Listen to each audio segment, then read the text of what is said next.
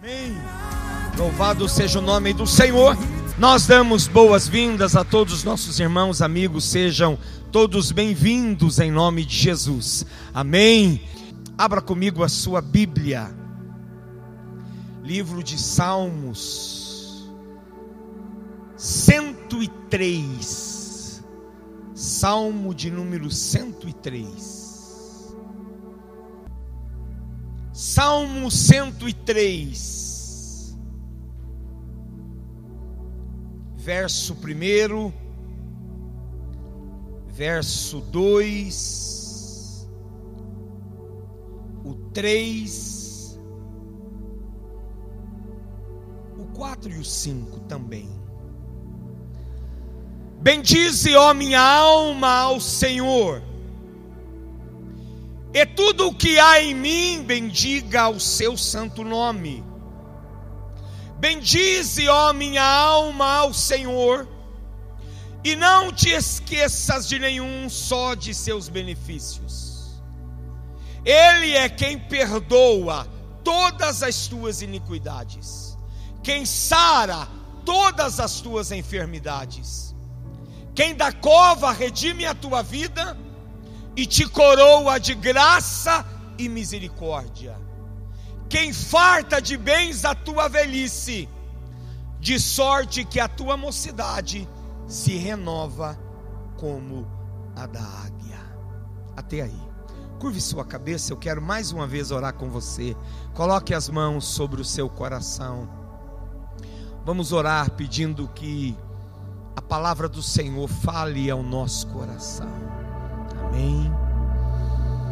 Querido Espírito Santo,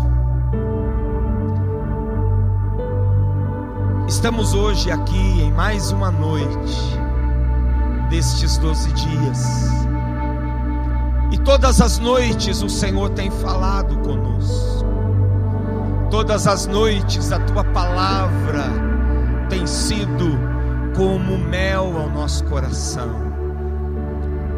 Te louvamos, Senhor, porque apesar de todas as nossas falhas e fraquezas, o Senhor tem estado conosco. Pedimos que haja uma direção do céu nessa noite. Pedimos que nesta noite o Senhor venha e entregue algo ao mais profundo do nosso coração. Que não sejam, Senhor, as minhas palavras, que eu desapareça nesta noite, mas que apenas a palavra do Senhor, o rema do Senhor, possa passear no nosso meio que a tua presença seja muito agradável aqui nesta noite, Senhor. Ao ponto de que cada um deseje abraçar a tua presença. Prepara o nosso coração, Senhor, para compreender a profundidade do que o Senhor deseja falar nessa noite que a nossa mente esteja focada e direcionada no céu, que toda a passividade, que todo o pensamento dividido, ele não nos domine, mas que a nossa mente seja renovada pela tua palavra nesta noite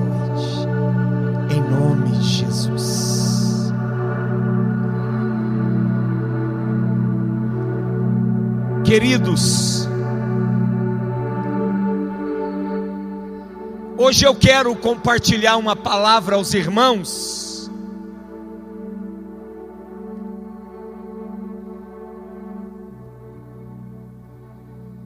Pode deixar como estava. Que não é o poder do clamor de um personagem bíblico, como nós compartilhamos aqui todas, todos os dias. Hoje eu não quero falar com vocês sobre uma ferramenta que nos leve a um clamor ou mesmo uma oração. Essa semana falamos sobre alguns clamores que podem nos tirar de uma grande crise. Falamos de orações poderosas, orações que levaram a cura, orações que geraram transformações, orações que podem transformar um, ambi um ambiente estéril em um ambiente frutífero. Mas hoje eu quero falar com vocês sobre uma ferramenta, sobre uma atitude, sobre um comportamento sobre uma ação poderosíssima do nosso coração, que tem o mesmo poder de um clamor, ou até mais poderoso do que o clamor de uma batalha espiritual, ou até mesmo mais poderosa do que jejuns. Você pode estar pensando, meu Deus, o que é isso, pastor? Verdade. Essa palavra, ela chocou meu coração a semana inteira. Ontem, boa parte do dia eu passei com essa palavra, hoje, amanhã toda, um período da tarde. Muitos de nós temos essa palavra às vezes como algo sem muito poder na nossa vida.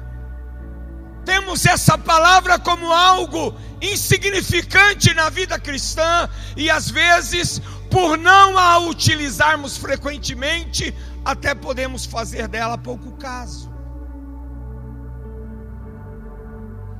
Mas essa palavra ela é poderosa para para transformar qualquer tipo de ambiente. Diga glória a Deus. Essa palavra também pode arrancar pessoas da crise. Essa palavra também pode mudar histórias. Essa palavra também pode repreender demônios. Essa palavra também pode gerar perdão, expulsar a ansiedade e expulsar o medo dos corações. Essa palavra que eu quero compartilhar com você nessa noite, essa ferramenta, esse sentimento, esse comportamento, essa prática que eu quero falar com vocês nessa noite é o poder da gratidão, ou o clamor da gratidão. Diga para quem está do seu lado assim: o poder da gratidão, ou o clamor da gratidão. Queridos, nós achamos às vezes que quando estamos vivendo em meio às crises, e falamos isso a semana toda até ontem, quando estamos doentes, quando precisamos de um milagre, quando estamos em situações estéreis, nós entendemos que precisamos orar, isso é verdadeiro. Não podemos desconstruir o que nós ministramos e vivemos até ontem. Tudo é verdadeiro. Mas às vezes nós acreditamos que só uma oração forte, só um jejum de 48 horas, só na água e no pão, ou só uma campanha de oração no monte, é que pode mudar ou alterar algumas situações na nossa vida. Mas eu quero dizer para você que A gratidão, ela é tão poderosa quanto uma oração. Diga isso para quem está do seu lado: a gratidão, ela é tão poderosa quanto uma oração. Neste salmo que nós lemos, o Salmo 103, o salmista está falando: Bendize minha alma ao Senhor e não te esqueça de, nenhum da, de nenhuma das suas bênçãos ou de nenhum dos seus benefícios, e todo o meu ser bendize ao Senhor. Aqui a gente entende que o salmista está falando com ele mesmo, ele está falando com a alma dele. Bendize minha alma ao Senhor e não te esqueças de nenhuma das suas bênçãos. Quem aqui é abençoado? E todo o meu ser bendize ao Senhor. Ele está falando com ele mesmo. E ele está dizendo para ele mesmo de que ele não poderia se esquecer do que Deus estava fazendo. Você entende isso?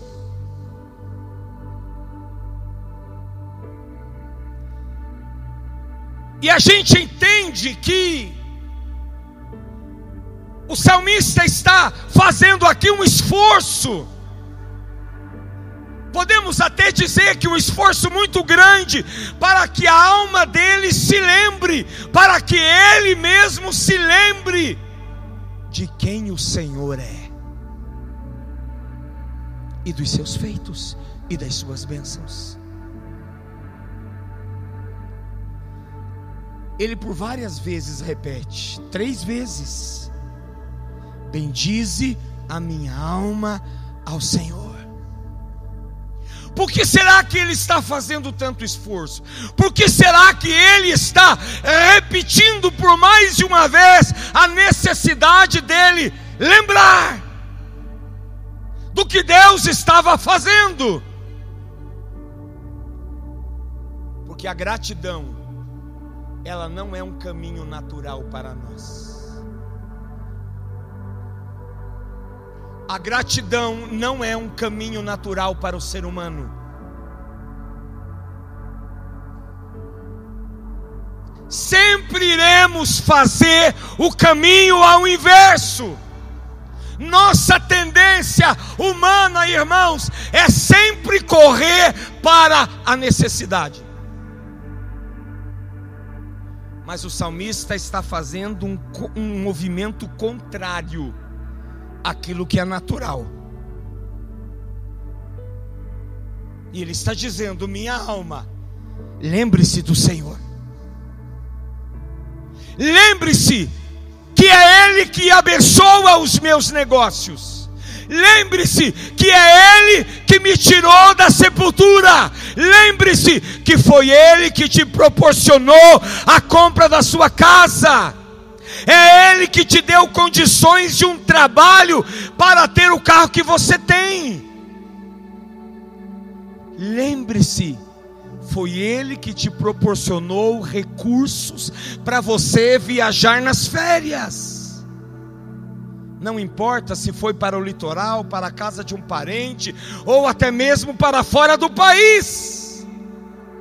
Diga assim para quem está do seu lado: agradeça ao Senhor, porque tudo veio dEle. Você entende isso? Faz sentido para você? Você acredita e tem a convicção de que tudo veio dEle? Se você tem essa convicção, dá um amém bem forte para Jesus. Pode aplaudir Jesus.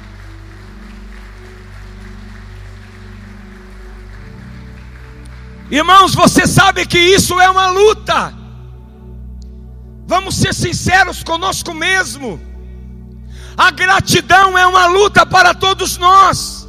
É como se o salmista estivesse dizendo para a sua alma: alma, não sinta orgulho do que a gente tem.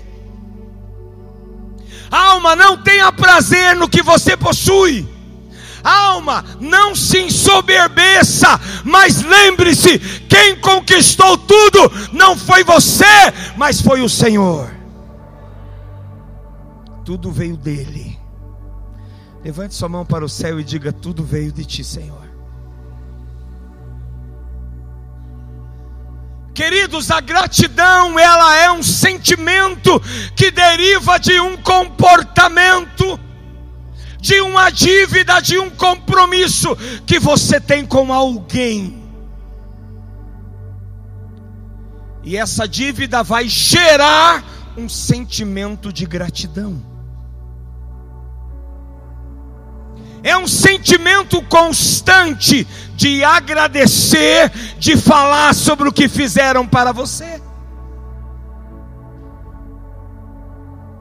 Não sei se você já viveu essa experiência de você proporcionar algo bom para alguém, e todas as vezes que essa pessoa vê você, ela te abraça e te agradece. Você já viveu isso ou não? Independente de do que foi, independente como foi, qual a maneira que isso aconteceu. Então a gratidão é uma dívida que me implica falar sobre isso. E de alguma forma eu lutar ou para igualar ou para retribuir aquilo que a pessoa me proporcionou. Agora, e quando nós pensamos em relação a Deus?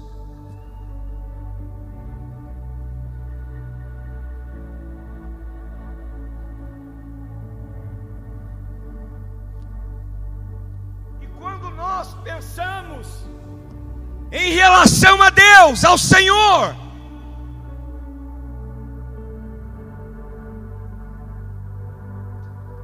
mas é difícil ter gratidão. Eu já ministrei aqui uma vez sobre um coração sem memórias.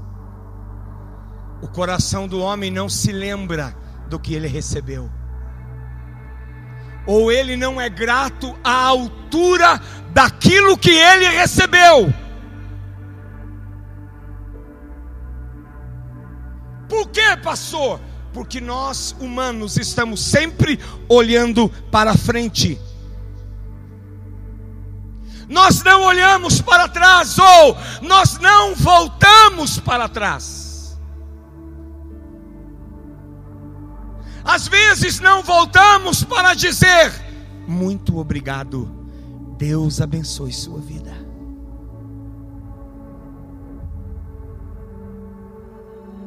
E nós temos a percepção ou a impressão de que Deus não se incomoda com isso, e de que Ele não está nem aí com isso,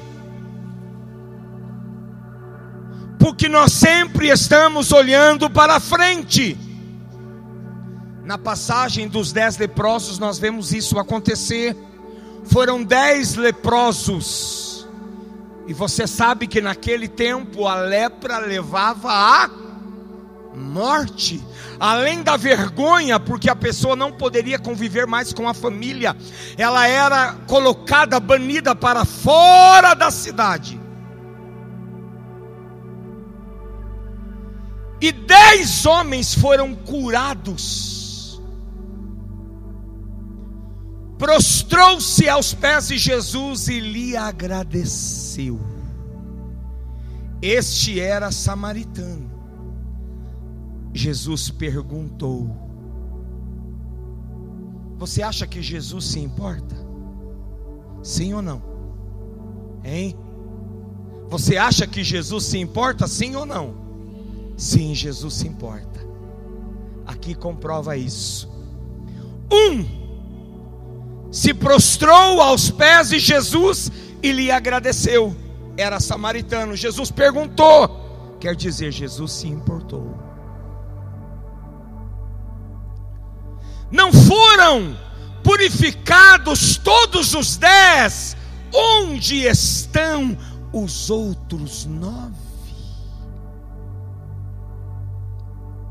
Eu pergunto a você: será que em, determinados momentos da nossa vida, Jesus não está questionando a nossa ausência em alguma determinada situação em que Ele espera ou esperava que eu e você pudéssemos estar ou comparecer? Será que já não houve algum momento da tua história, na tua vida? Que você precisava retornar e dizer: Jesus, Jesus, muito obrigado, Jesus. Eu não merecia isso, Jesus. Eu era um miserável, Jesus. O Senhor teve misericórdia de mim, o Senhor me perdoou, o Senhor me alcançou. Jesus, o Senhor me proporcionou isso, que coisa linda, Jesus. Jesus, eu não tenho palavras para te agradecer, o que é que eu posso fazer para ser grato?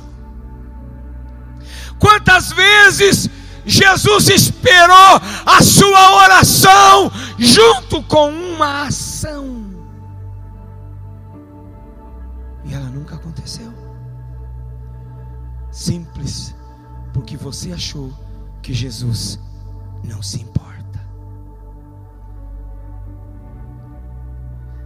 Seguimos o nosso caminho, como se o que aconteceu foi obra do acaso, ou que realmente pensamos que ah, é obrigação dele fazer isso.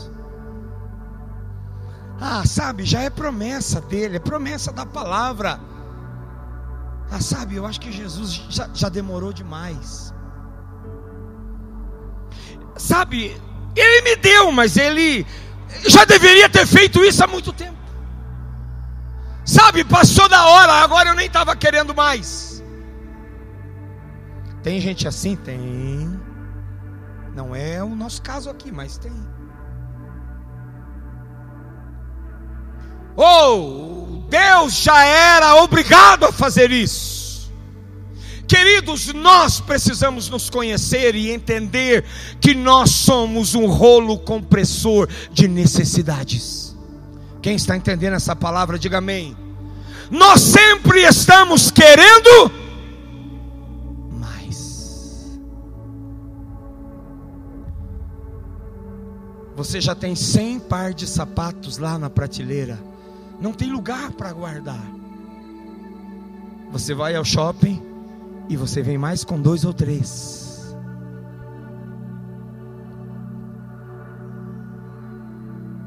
Somos assim. Sempre queremos mais. Compramos algo novo. E se amanhã sair um novo modelo, a gente já deseja um novo modelo. Estou falando alguma heresia ou não, irmãos? É verdade isso ou não é?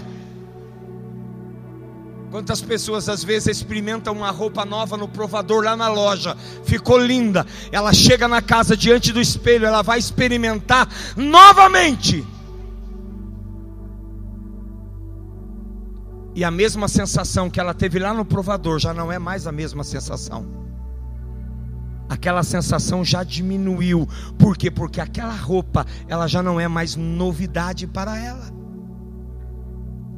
Já não tem mais a mesma importância. A verdade é a seguinte, irmãos: nossa alma olha tanto para frente que não paramos para agradecer. Olha para quem está do seu lado e pergunte: qual foi a última vez que você dobrou seus joelhos, só para dizer: Obrigado, Senhor. Queridos, a gratidão é libertadora. Diga comigo, a gratidão, ela é libertadora. Como? Porque quem tem um coração grato agrada a Deus. Diga isso para quem está do seu lado: quem tem um coração grato agrada a Deus. Em 1 Tessalonicenses 5,18, o apóstolo Paulo vai dizer para nós o seguinte: tenham gratidão em todas as circunstâncias. Aqui já fica complicado, aqui não é só quando está tudo bem. Aqui Paulo está dizendo: tenham gratidão em todas as circunstâncias. Diga para quem está do seu lado: tenha gratidão em todas as circunstâncias.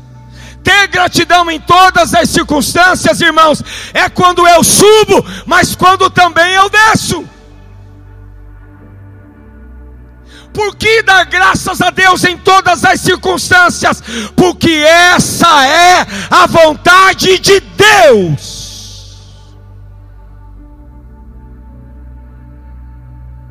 Não é porque eu quero dar graças mas porque dar graças é a vontade de Deus.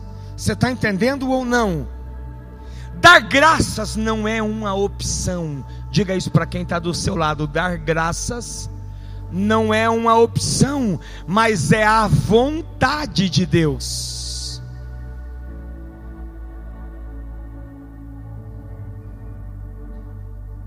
Por que você está agradecendo?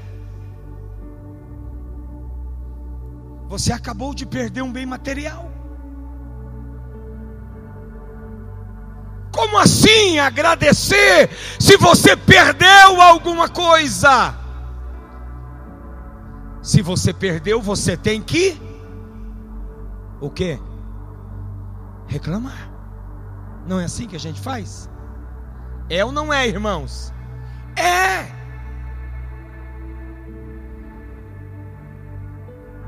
Não é a minha vontade agradecer, não é a minha, mas é a vontade de Deus agradecer. A vontade de Deus é que eu agradeça e que eu tenha gratidão em meu coração. Queridos, a gratidão, ela não é uma decisão sua, mas a gratidão é uma vontade de Deus, para que em todas as circunstâncias eu tenha gratidão. Você está entendendo a profundidade do que Deus está falando conosco?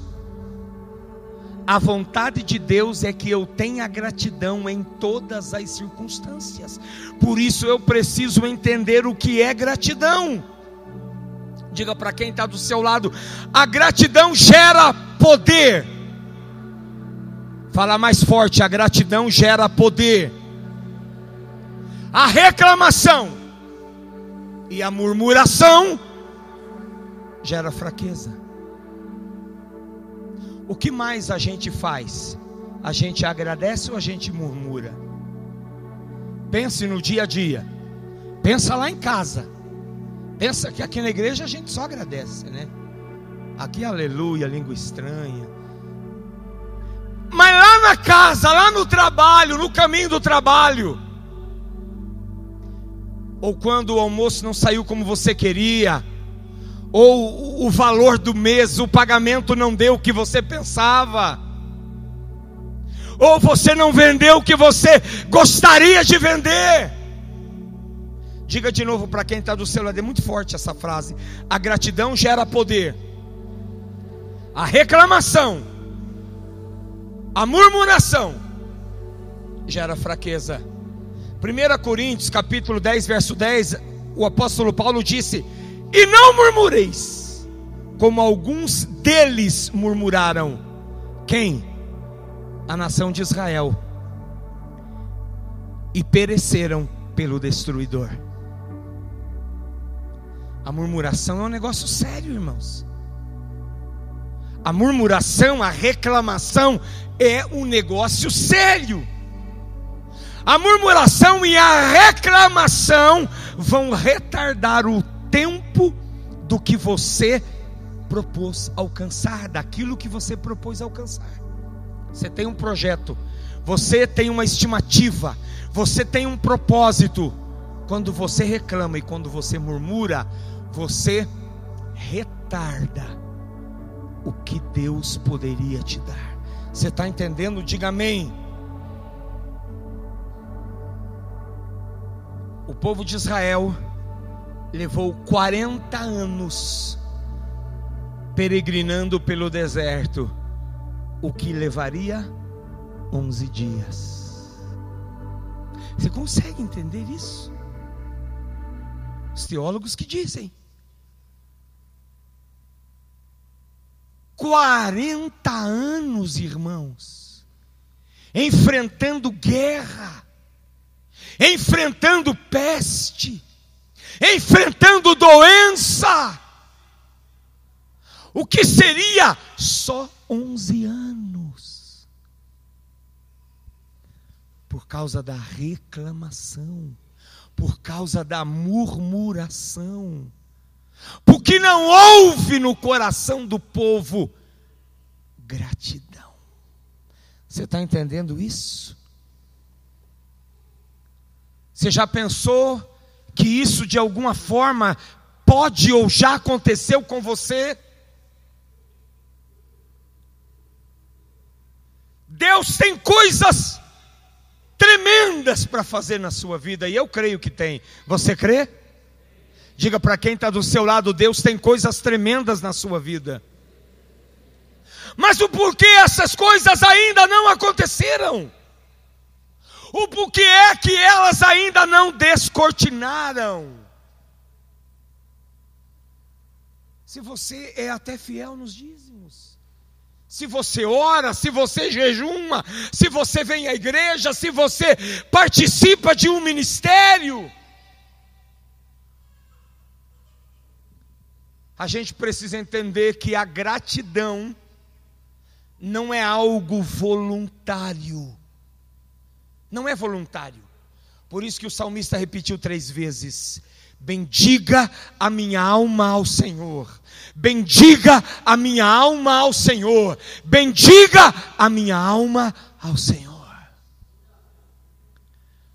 Você consegue levantar as mãos para o céu e dizer: comigo o que disse o salmista: Bendiga minha alma ao Senhor.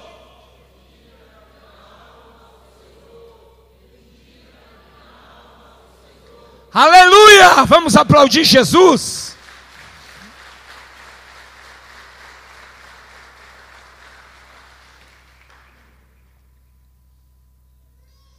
Queridos, essa oração do salmista é uma das, orações mais negligenciadas pelos crentes dos nossos dias. Qual é a oração dos nossos dias? Eu profetizo. A gente viveu isso até ontem aqui. É verdade ou não?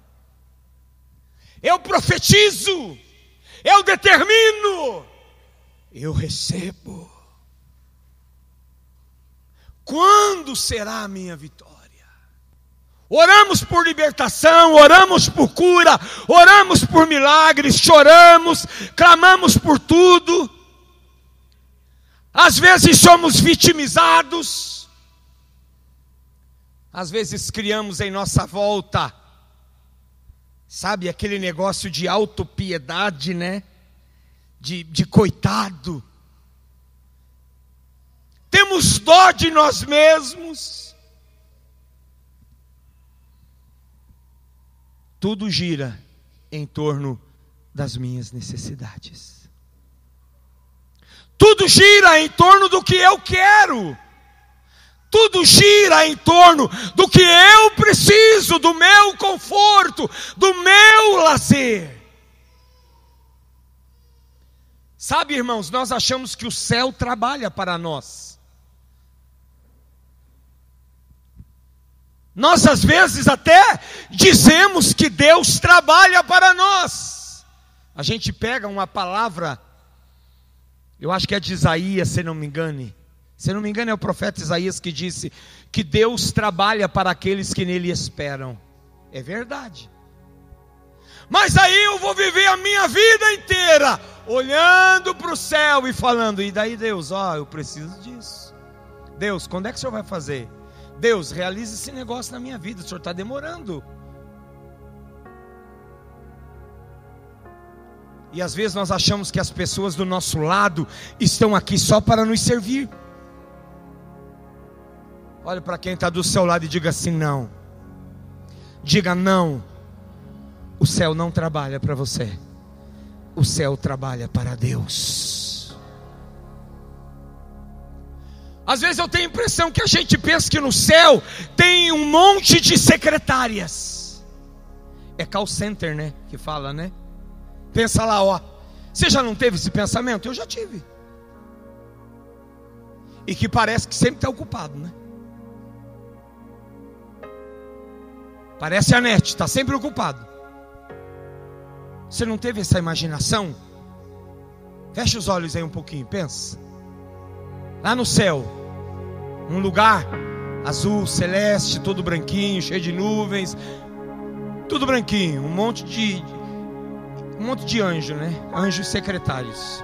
Um do ladinho do outro com um fonezinho aqui, um microfoninho, uma pastinha, uma caneta de ouro, pensa, uma caneta de ouro, só anotando a sua necessidade, o seu pedido. Eita, será que é verdade isso, irmão? Hein? Como é que está a tua lista? Hoje nós vamos entregar uma lista para você fazer isso. Como é que está a tua lista, hein, Jean? Como é que está o caderninho lá? E a gente faz isso todo ano, né? Chega dezembro, a gente pega o projeto de vida. Esse ano a gente mudou, depois eu vou te falar qual vai ser o nome. A gente pega o projeto de vida e, e vai ticando, né? Esse aqui foi, esse aqui foi, esse aqui foi, esse aqui foi. Esse não foi, então vai para outro ano. Irmãos, a gente não vale nada, né? Essa é a verdade.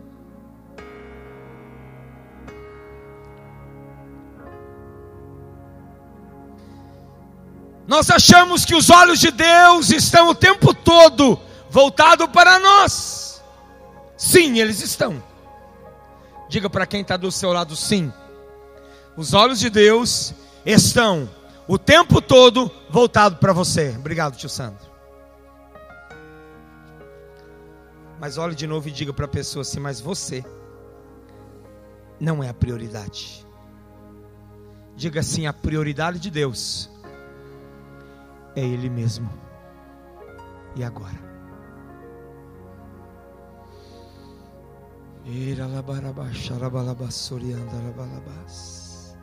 A prioridade de Deus é Ele mesmo. Não se assuste com isso, não é você, não sou eu. Me perdoe te decepcionar nessa noite. Me perdoe frustrar você mas a prioridade de Deus não é você, é Ele. A Bíblia diz: porque dele, por ele, para ele são todas as coisas. Uou! Não são para o Celso todas as coisas. Não são para o Celso todas as coisas. O céu não existe para mim, o céu existe para Ele. E os anjos, pastor? Os anjos não estão no céu para me ajudar. Os anjos têm outra função. A Bíblia diz que eles estão 24 horas por dia adorando ao nome do Senhor. Ah, você podia aplaudir Jesus por isso, porque é muito forte esse negócio. Os anjos estão o tempo todo olhando para Deus e adorando a Deus. Enquanto eu passo a maior parte do tempo olhando para o meu umbigo, buscando resolver meus problemas querendo acertar as coisas. Deixa eu te falar uma coisa. Se você fosse grato ao Senhor, você não estava no buraco que você está vivendo hoje.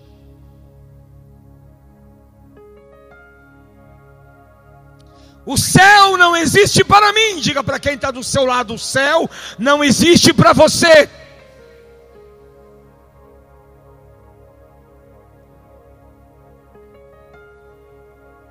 é diferente. Eu fui criado para Ele. Amém? Aleluia! Eu fui criado para Ele. Queridos, eu preciso compreender que a gratidão, ela é tão libertadora, que ela tira os meus olhos do meu coração. A gratidão tira os meus olhos de mim mesmo. E eu passo a olhar para Deus e adorar a Deus. Diga para quem está do seu lado assim mesmo, em meio às lutas e crises. Eu preciso agradecer a Deus. Em tudo, dai graças. Olhe para quem está do seu lado e diga: então comece a agradecer.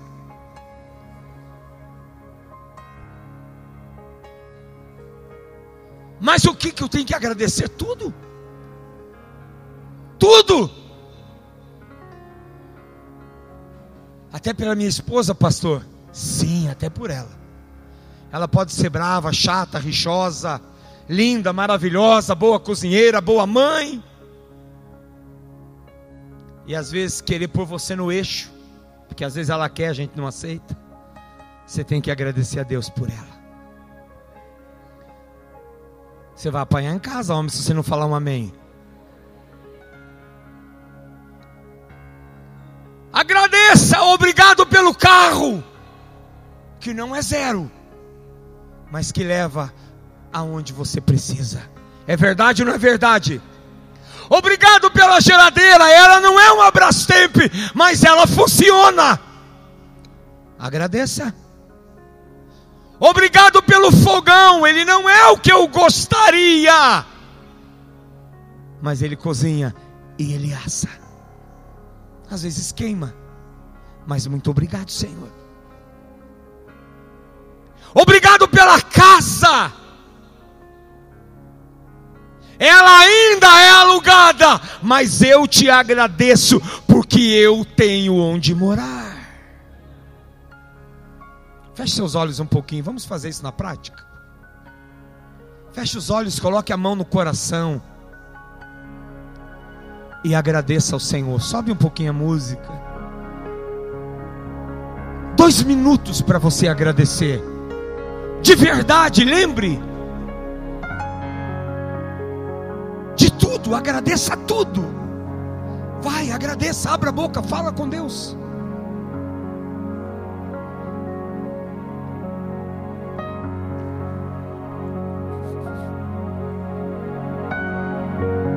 Agradeça.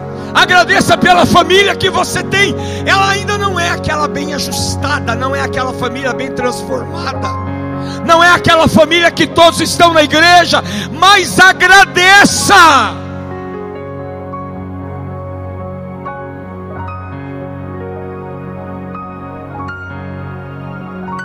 Não podemos perder, irmãos, a oportunidade de sermos crentes maduros e de ter a capacidade de agradecer a Deus.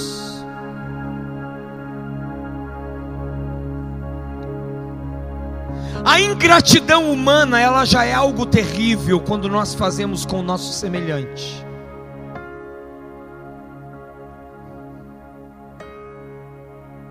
Pessoas que um dia estenderam a mão para você. E que talvez você virou as costas, isso é terrível. Ou pessoas que um dia você estendeu a mão a elas. Pessoas que hoje beijam você, amanhã te odeiam. Mas os homens são imperfeitos. Agora, a ingratidão em relação a Deus é uma das coisas mais terríveis que o ser humano poderia fazer. A gratidão ela tem o poder de mudar as circunstâncias, se você crê, diga amém. Além de agradar o coração de Deus, porque a sua vontade é a gratidão. Olha o que está em Provérbios capítulo 3, o verso 6. Reconheça o Senhor em todos os seus caminhos E se você reconhecer o Senhor em todos os seus caminhos, Ele endireitará as suas veredas.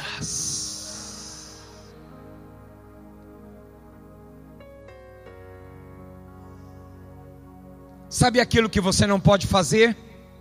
Sabe aquilo que não tem como você resolver? Reconheça o Senhor.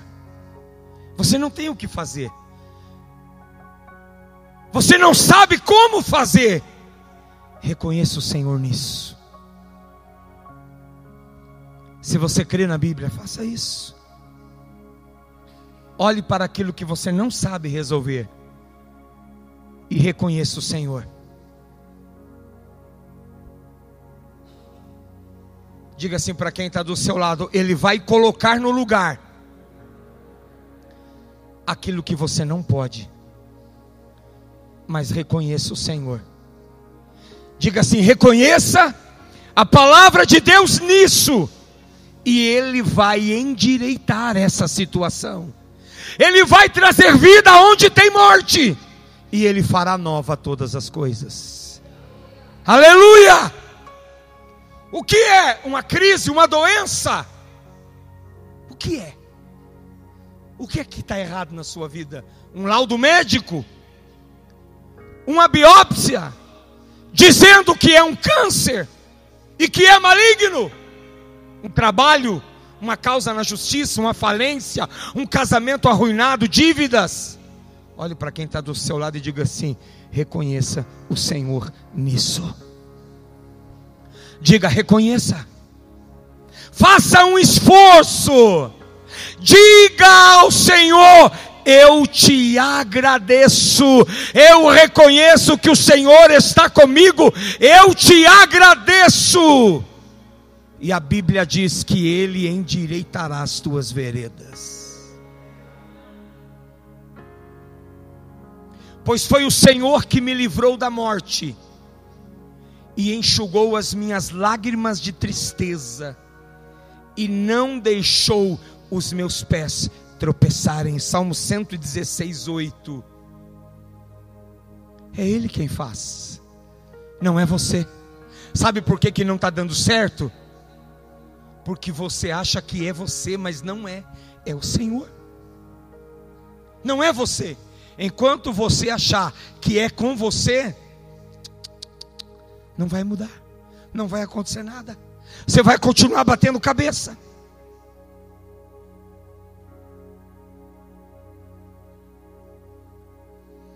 Diga para quem está do seu lado: é tudo Ele quem faz. Diga assim: é tudo sobre Ele, nada é sobre nós. Queridos, se formos capazes de vermos a mão de Deus em todas as circunstâncias, então seremos capazes de sermos gratos por toda a obra que Ele fará em nossas vidas. Mesmo aquilo que é ruim, pastor, mesmo aquilo que é ruim. Reconheça o Senhor no fracasso, reconheça o Senhor na tragédia, e Ele muda a história.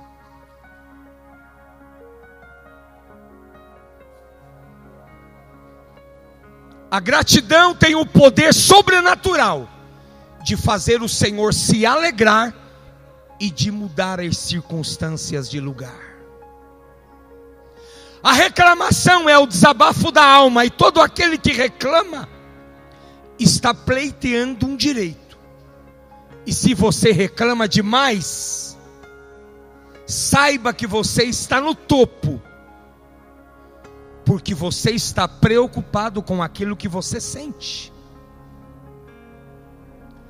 Sabe por que isso acontece? Porque nós nos esquecemos de algo fundamental. Nós nos esquecemos de algo fundamental. Nós nos esquecemos de algo que um dia confessamos.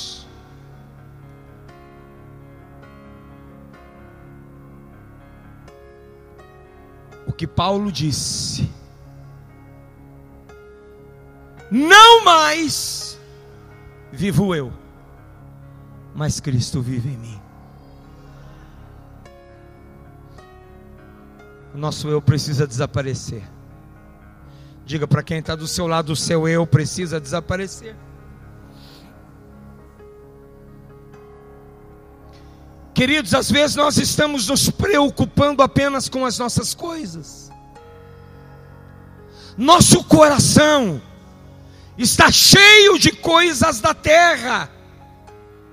O apóstolo Paulo um dia pediu que o Senhor tirasse dele um espinho na carne, certo? Mas Deus não tirou. Então, ao invés de Paulo ficar brigando com o espinho, ele reconheceu o Senhor no espinho. E aí Paulo descobriu a seguinte questão: quando eu estou fraco, sou forte. Sabendo que é na nossa fraqueza que o poder de Deus se aperfeiçoa. Reconhecer Deus em todos os caminhos é quando eu não vejo nada, não sinto nada, não ouço nada, não tenho resposta e mesmo assim eu sou grato em tudo. E aí? O que, que você faz? Hoje é, é, é o sétimo dia ou oitavo da campanha? Sétimo, né? Você não ouviu nada ainda? Deus não falou nada, você não sentiu nada, você não viu nada, não sentiu nem um arrepio, nada, nem aquele arrepio assim, uh, nada, não aconteceu nada, nem aquele friozinho na barriga, nada, nem a mão amorteceu, não aconteceu nada. Pois é, seja grato.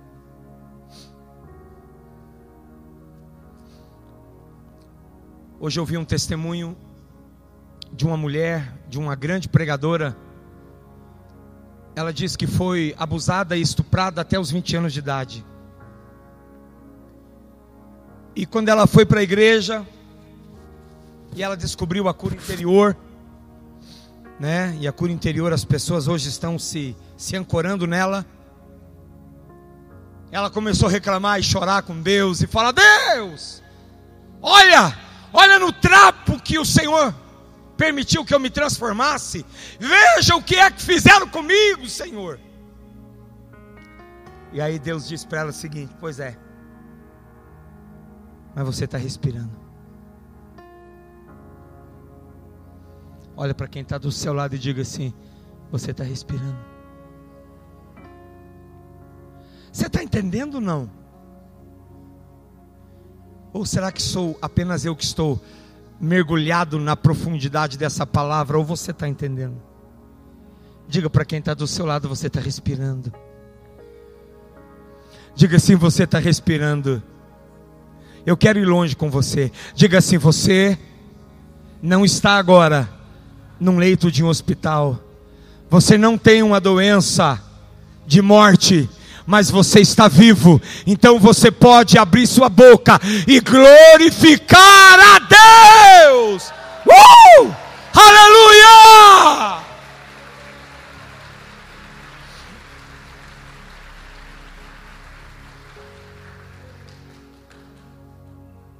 Daniel estava na cova dos leões. José jogado numa cova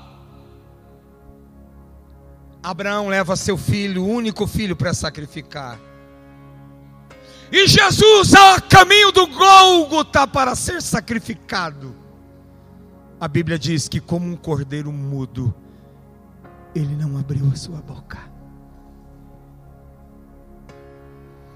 Pastor, isso é difícil, eu sei. Eu sei que é difícil. É por isso que o salmista disse três vezes: Bendize, ó minha alma, ao Senhor, e não te esqueça de nenhum dos seus benefícios.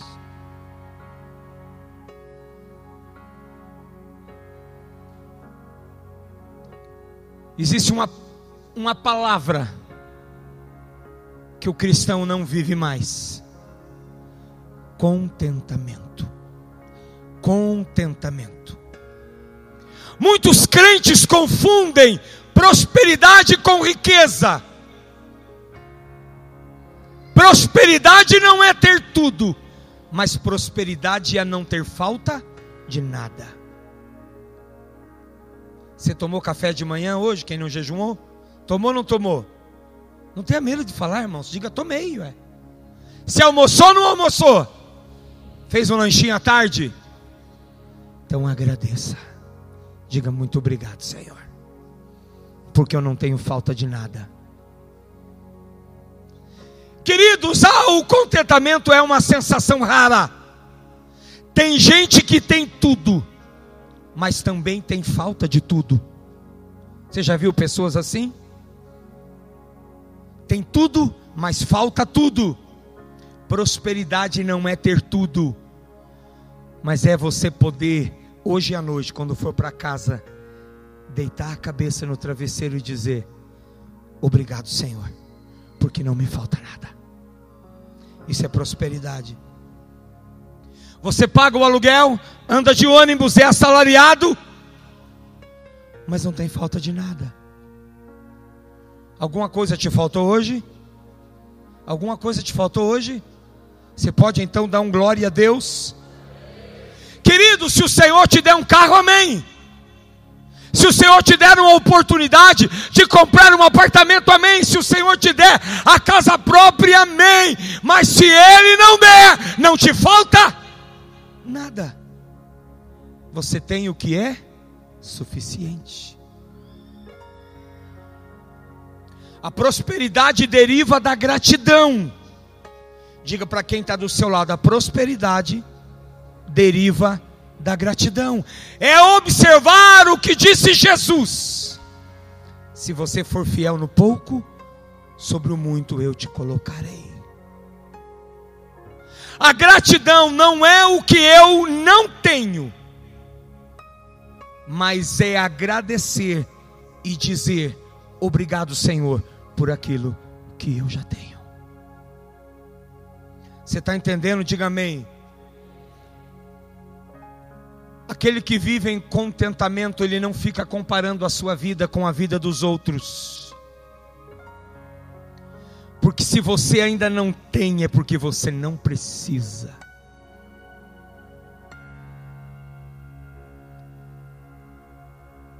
Ser grato pelo que tenho, ser contente pelo que tenho. Diga para quem está do seu lado: ser grato pelo que tenho, ser contente pelo que tenho. O apóstolo Paulo, na carta aos Filipenses, capítulo 4, verso 11 e 13, ele disse: Não estou dizendo isso porque esteja necessitado, pois aprendi a adaptar-me a toda e qualquer situação. Sei o que é passar necessidade, sei o que é ter fartura. Aprendi o segredo de viver contente em toda e qualquer situação seja bem alimentado, seja com fome, tendo muito ou passando necessidade, tudo posso naquele que me fortalece.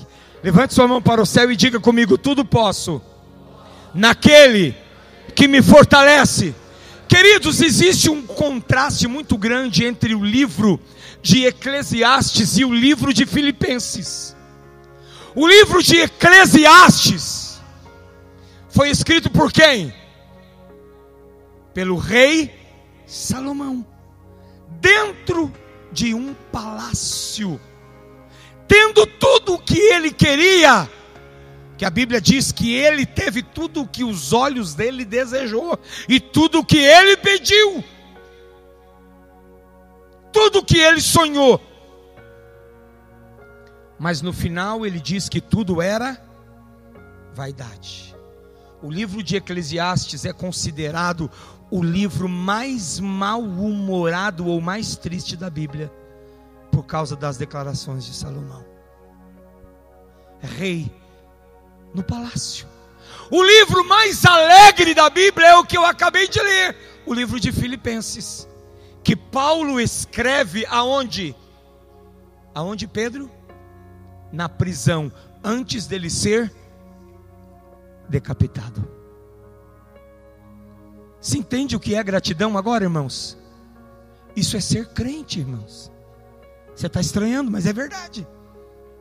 Isso é ser cristão. Isso é ser crente. Lá, como na igreja primitiva. A teologia da prosperidade, irmãos, quase que destruiu a igreja de Cristo. Entendeu?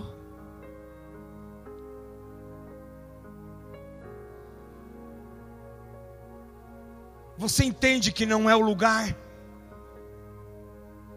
Não são as acomodações, não é o que eu possuo, não é o que você possui, mas sim como eu vejo, como você vê, é como você enxerga. O que Deus é, quem Ele é, significa e representa e o que Ele pode fazer por mim. Você está entendendo de verdade?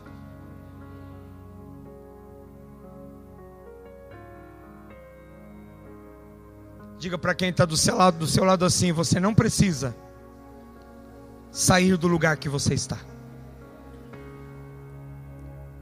Você não precisa mudar de cidade. Você não precisa sair do país. Muita gente agora, né, virou uma loucura, querendo ir para os Estados Unidos, Portugal, outros países, porque o Lula assumiu o Brasil, vai quebrar o Brasil. Ele pode até fazer isso, não sei. Mas o meu, a minha vida, o meu negócio não é com Lula. Meu negócio não é com PT, não é com esquerda, não é com Bolsonaro, embora nós votamos do Bolsonaro, não é com a direita. O nosso negócio é com o Deus da Bíblia. Oh! Esse é o nosso negócio com o Deus da Bíblia aquele que disse: Eu estarei com você todos os dias da sua vida. Chova ou faça sol, com muito ou com fartura, todos os dias vou estar com você.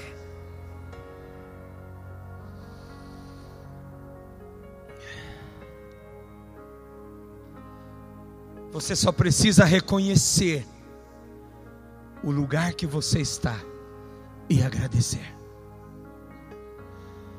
Essa não é a melhor igreja do mundo.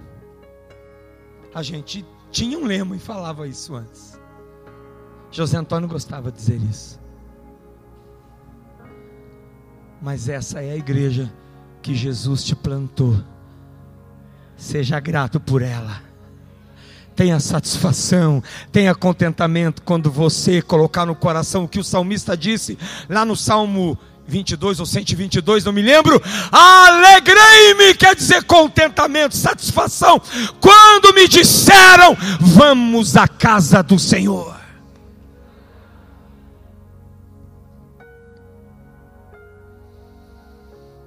Então pare de reclamar. Olha para quem está do seu lado, diga: Pare de reclamar. Diga, pare de murmurar. E comece a partir de hoje a falar bem de onde você está, a ser grato.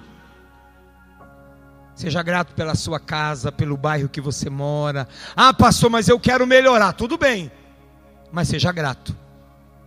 Seja grato pela empresa, seja grato pelo salário, seja grato pelo trabalho. Ah, pastor, mas a minha vida está cheia de dívidas. Se não administrou, não foi fiel, seja grato. Seja grato agora. Só tem um jeito de endireitar esse negócio. Diga para quem está do seu lado: só tem um jeito de endireitar esse negócio. Seja grato. Ah, pastor, eu não acredito no que o senhor está falando. Então pegue sua Bíblia, rasgue ela e vá para o mundo. Porque aquilo que eu estou falando aqui para você é pura Bíblia. Não tem nada fora da palavra. Seja grato. Fale de vida, profetize vida, fale de coisas boas. A Bíblia diz que a morte e a vida estão no poder da língua. A morte e a vida estão no poder da língua, irmão, não tem outro jeito. Aonde quer que você esteja, Deus também está aí com você. Não importa o que você está vivendo hoje, Deus está aí com você também. Apenas reconheça que o Senhor está aí.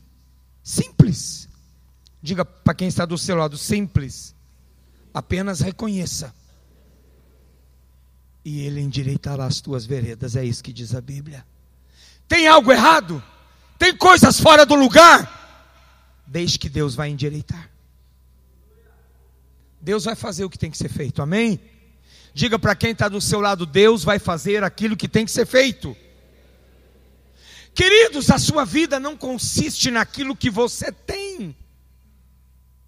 Olha o que Jesus disse em Lucas 12, 15: E disse ao povo: Acautelai-vos e guardai-vos de toda espécie de cobiça, porque a vida do homem não consiste na abundância das coisas que possui.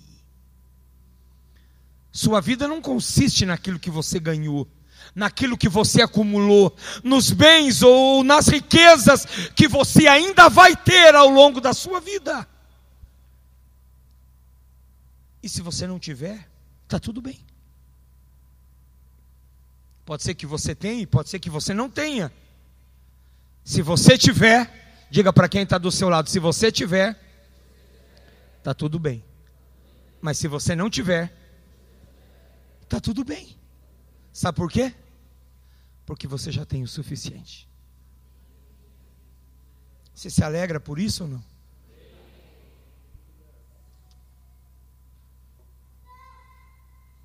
A preocupação de Jesus com a sua vida é que ela não se torne uma corrida desenfreada pelo ouro. Sabe? Aquela corrida frenética pelo ouro como a febre pelo ouro.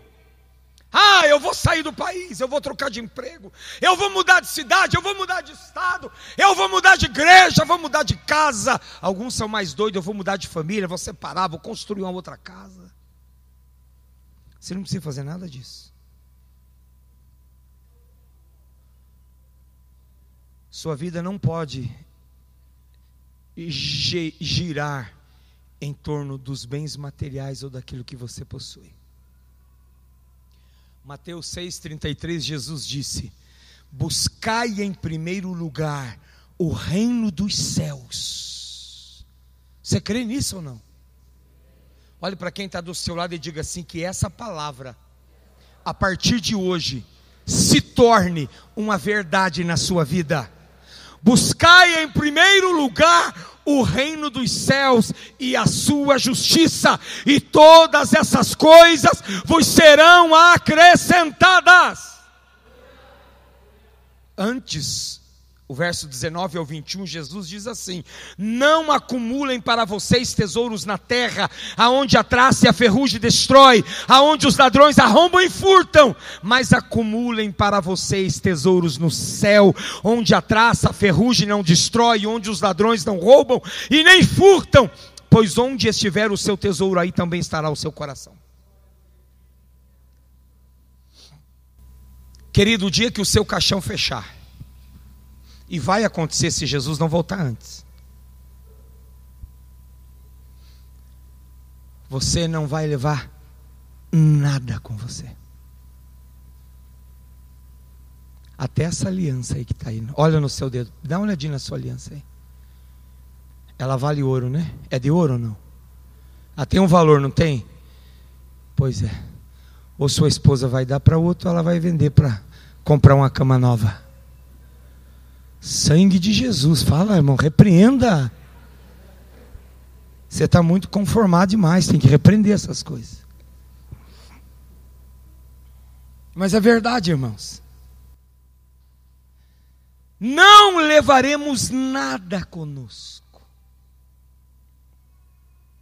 Olhe para quem está do seu lado e diga: então tire a murmuração da sua boca. Agradeça. Irmãos, é impossível ser completo reclamando de tudo e de todos. Se não há contentamento naquilo que Deus te deu, não haverá multiplicação naquilo que você tem. Seria incoerente da parte de Deus multiplicar alguma coisa que você reclama, alguma coisa que você não é contente, alguma coisa que você não agradece. Você acha que Deus vai continuar te dando alguma coisa se você ainda não aprendeu a agradecer? Vai ou não vai? Não vai. Por que é que Deus me daria mais se eu não reconheço o que Ele já me deu? Por que Deus colocaria alguma coisa na minha mão se eu não valorizo o que Ele me deu? Se eu não o honro? A ausência de gratidão retém as bênçãos. Diga para quem está do seu lado: a ausência de gratidão retém as bênçãos. Então não faz sentido Deus continuar abençoando você.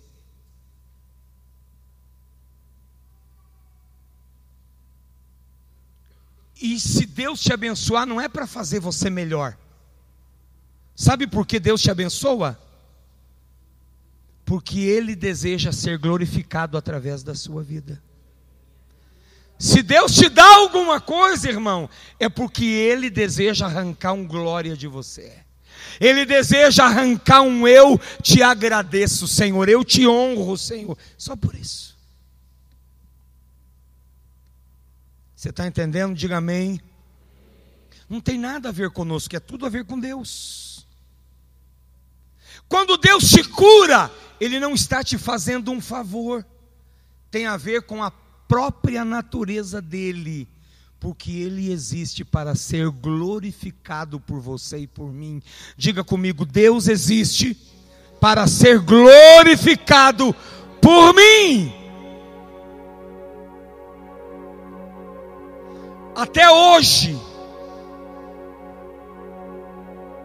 se Deus tem colocado alguma coisa nas suas mãos, não é para que você se sinta melhor, mas é para que você reconheça quem Ele é. Eu já estou indo para o final, irmãos. Diga assim, graças a Deus. Ah, peguei vocês.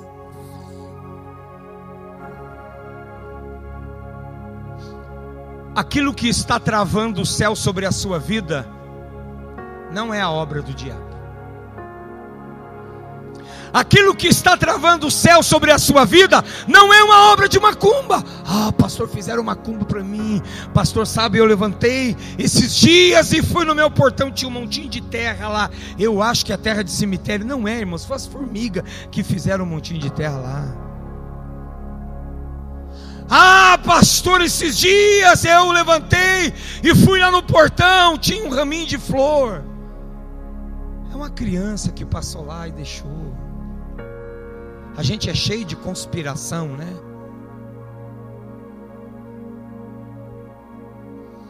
Ah, pastor, a minha vida não vai por causa da inveja. Não, não é isso. Não é isso que está impedindo de você avançar. É isso que você está pensando agora. O que impede você de avançar é o seu coração ingrato, que não reconhece quem Deus é, que tem travado os céus sobre a sua vida. Ah, pastor, mas eu já dizimo. Sim. Dízimo não é reconhecimento. Dízimo não é honra. Dízimo não é gratidão. Dízimo é obrigação, é princípio, é dever. Tem gente que acha a gratidão é bobagem.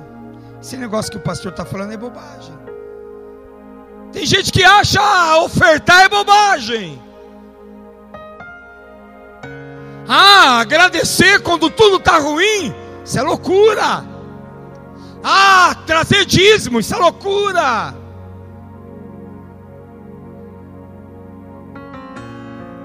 Não tem nada de novo na minha vida. E eu ainda tenho que ser grato.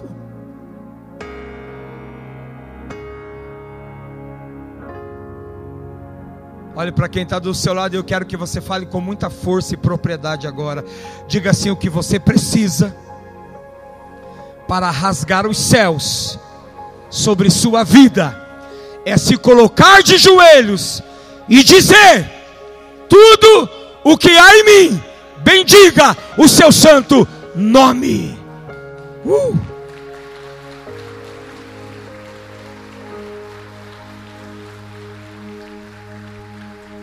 Primeira Crônicas 29, 11 ao 14 diz assim: Teu Senhor, olha que oração tremenda, irmãos. Teu Senhor, você pode fazer ela todos os dias. Teu Senhor é o poder, a grandeza, a honra, a vitória e a majestade, porque teu é tudo quanto há nos céus e na terra teu, Senhor, é o reino. E tu te exaltaste por chefe sobre todos, riquezas e glória vêm de ti. Tu dominas sobre tudo, na tua mão a força e poder. Contigo está o engrandecer e a tudo da força. Agora, pois, ó nosso Deus, graças te damos e louvamos o teu glorioso nome porque quem sou eu e quem é o meu povo para que pudéssemos dar voluntariamente estas coisas? Porque tudo vem de ti e das tuas mãos te damos. Nada é nosso, tudo é dele. A gratidão tem o poder de trazer vida onde há morte. Já estou encerrando agora. Olha que interessante a oração de Jesus diante do túmulo de Lázaro. Sabe qual foi a, a oração de Jesus? Sabe qual, qual foi a primeira frase de Jesus? Jesus disse o seguinte: Pai, eu te agradeço. Imagine quem estava ali do lado, né? Falou: Jesus ficou doido. Está agradecendo porque Lázaro está morto há quatro dias. O início de uma oração, irmãos, que vai pedir a ressurreição de alguém que já morreu há quatro dias. Pai, eu te agradeço Jesus, antes de falar daquilo que era impossível, ele disse: Eu te agradeço. Diga para quem está do seu lado: as ações de graça trazem vida onde você está.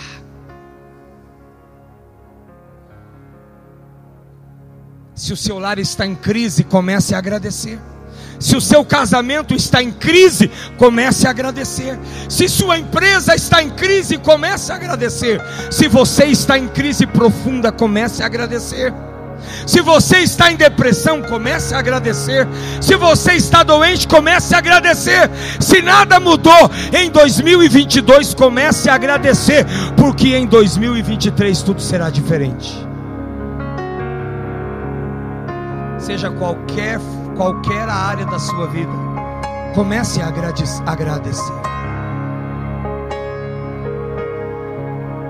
Tudo pode estar cheirando mal por causa da morte, mas a gratidão, ela vai mudar o ambiente e vai transformar a atmosfera do lugar e toda a sua vida. Se você crê nisso, diga amém. Atitudes de gratidão mudam a vida. Pessoas gratas veem a vida de uma forma nova e de uma nova perspectiva. Pessoas gratas olham para tudo de uma forma possível e de uma maneira atingível. Pessoas gratas não são trágicas, elas acreditam e confiam em Deus e em tudo. Pessoas gratas são bem resolvidas. Se não der, está tudo bem. Eu não vou desistir por isso. Eu não vou morrer por isso. Eu sou convicto do que Deus é e do que Ele pode fazer, porque tudo está na mão dEle.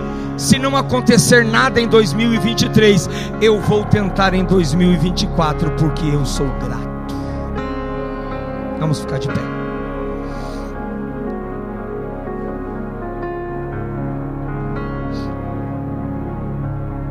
Eu digo para você que eu não terminei a palavra. Ó.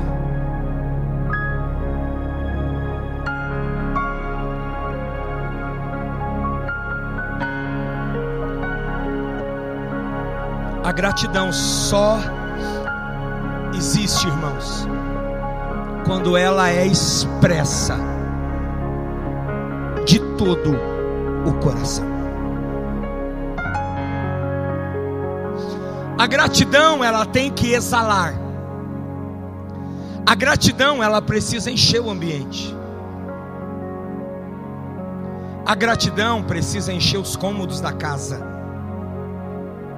A gratidão precisa encher suas redes sociais. Crente, crente não pode ter rede social amarga, sabe?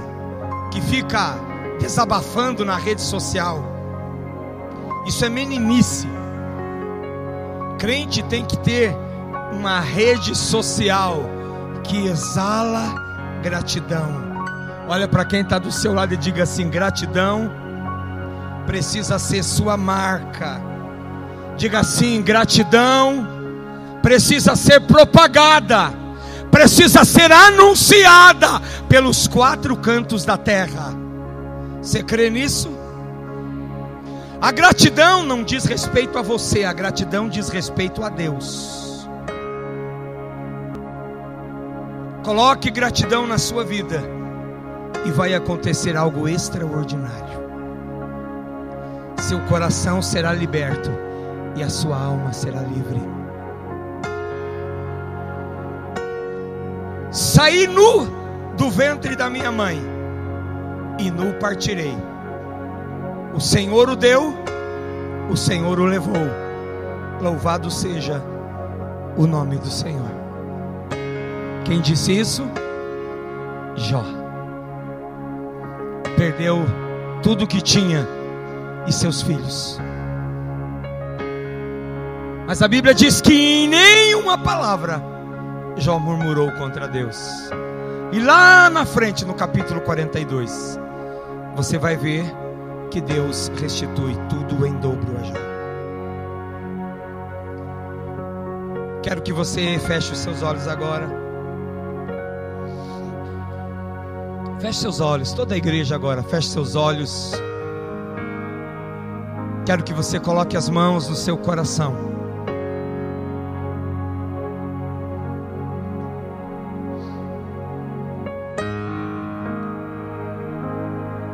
como você poderia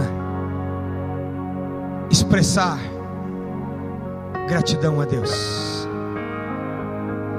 Qual ação você teria nesse início de ano que expressaria a maior gratidão da sua vida? Como você expressaria isso? De que maneira? De que o que você entregaria ao Senhor como gratidão? Não apenas uma oração, não apenas um dobrar de joelhos,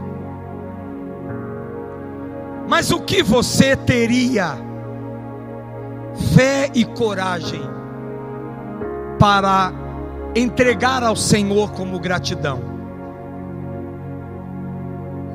Por tudo o que Deus já fez na sua vida e por tudo o que Ele ainda vai fazer. Qual seria o seu maior sinal de gratidão? Qual seria a sua maior atitude de gratidão? O que você entregaria ao Senhor? A Bíblia está recheada de exemplos, muitos, muitos, muitos mas e você? Você, Celso. Você, João. Você, Pedro. Você, Maria.